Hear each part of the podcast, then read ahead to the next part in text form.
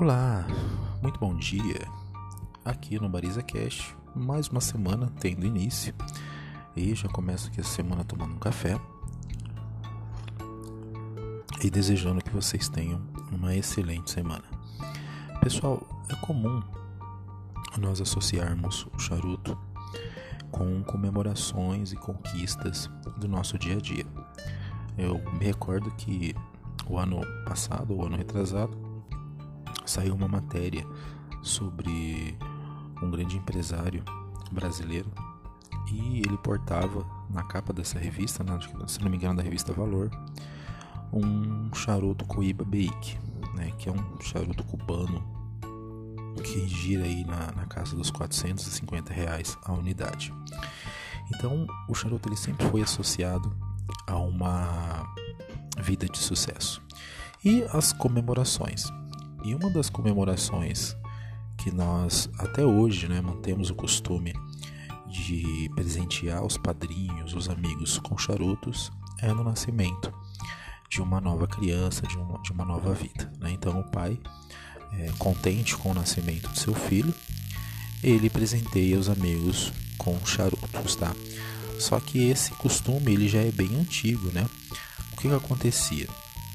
Nos Estados Unidos, né, aqui no Brasil também, é, as pessoas costumavam comemorar o nascimento das crianças com charutos e isso não era à toa. O parto, antigamente, ele não era feito em clínicas, né? Então, é, na maioria das vezes, os partos eles eram feitos em casa, né? Na presença de médicos, de parteiras. Né? Por que, que isso acontecia? Porque o sistema de saúde não é, suportava todos os nascimentos. Então, a maioria das crianças acabavam sendo paridas, né, em casa mesmo. E como vocês já sabem, né, o, o ato de você é, gestar uma criança, né, isso as mulheres vão saber muito mais que nós, obviamente, né, é, é um processo bem doloroso e bem estafante, né, e muitas vezes poderia durar aí é, dias né, até que a criança nascesse. E os homens, é, como ficavam muito angustiados e ansiosos, né, geralmente na sala é, ao lado, né, esperando ah, o nascimento da criança, e isso, principalmente nos Estados Unidos, era um costume. Quando uma criança estava para nascer, é, os homens da família se reuniam para comemorar o nascimento dessa, desse novo membro da família. Então era um, um momento de comemoração. Tá?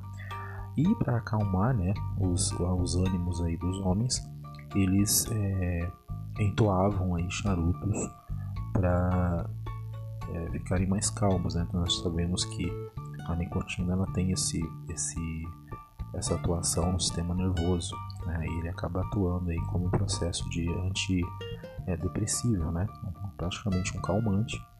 E justamente essa característica que faz do, do cigarro, né, por exemplo, é, altamente viciante, né? A nicotina que vicia o nosso sistema nervoso, tá? E isso traz aí uma, um reforço positivo para o nosso sistema nervoso e a gente acaba relaxando, né? Então, os homens na casa fumavam charutos é, a todo instante, aguardando aí o parto da criança e até mesmo para aliviar aí o estresse de ver a esposa, né, a mulher da família passando por esse sofrimento, tá? Obviamente isso pode parecer até um pouco machista, né? Algumas mulheres talvez nem gostem dessa dessa minha descrição, né? Porque é, o homem deveria de repente estar junto com a mulher, isso e tudo, né? E geralmente estava, né?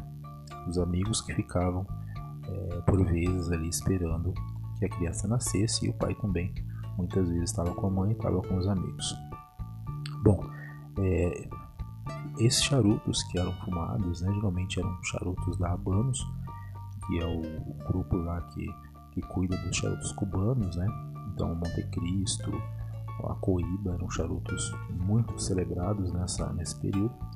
E eram charutos com bitolas grandes, né? Eram charutos aí para duas horas e meia de fumada. E após o nascimento, era também é, distribuídos aí charutos aos familiares, aos amigos, como forma de comemoração. Né? Então você tem aí duas, duas participações do charuto nesse processo. Né?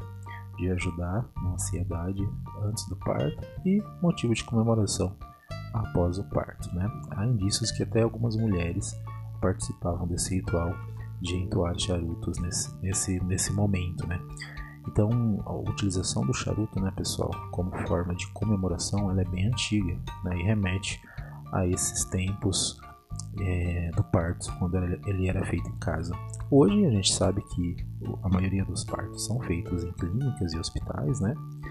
É, embora há um movimento aí de parto humanizado que pode estar acontecendo em casa, mas a grande maioria é feito em clínicas e não pode se fumar em clínicas, né? Então muitos ainda são adeptos desse, desse costume, né? E acabam trazendo isso para o conforto de suas casas aí após a criança sair do hospital, né? E não só isso, né? Nós temos comemorações de casamento, né? Onde as pessoas compartilham desse, desse charuto também para comemorar. Alguma, algumas, é, alguns estudos antropológicos dizem que isso acontece desde a época dos indígenas, tá? Que compartilhavam é, charutos para demonstrar sua virilidade, né? Que ele é, foi capaz de gerar um filho e uma mulher e isso era motivo para se acender um charuto, tá? Então existem várias linhas aí de, de pensamento e de teoria sobre é, o charuto e o parto, o nascimento de uma criança, tá?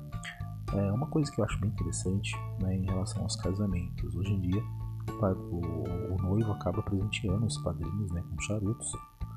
Só que o que eu tenho percebido é que muitas vezes, né, por não conhecer o charuto em si, eles acabam indo numa tabacaria e comprando aquele titã, né? É, o titã ele tem a forma de um charuto, ele tem o tamanho de um charuto, mas não é um charuto, né? Aquele titã é um cigarro grande. Muitas vezes a pessoa acende aquilo lá só para tirar uma foto e acaba jogando fora. Eu acho assim, eu acho que se, se você não fuma, se você não gosta, não faz isso, né? Eu acho que a tradição, é você realmente degustar um bom charuto. Então, se você quer fazer isso no seu casamento, é, procura charutos que tem uma fumada rápida, né, um charuto adequado e, por favor, deguste o charuto, né? Você não vai ter problema nenhum em se você degustar um charuto na vida, né? E se você, seus padrinhos não gostarem, guarde, né? Tira foto, guarde e presenteie alguém que aprecia charuto, né? Não vai comprar cigarro em forma de charuto que o seu casamento já vai começar mal. Beleza, pessoal? Vou ficando por aqui e até uma próxima. Tchau, tchau.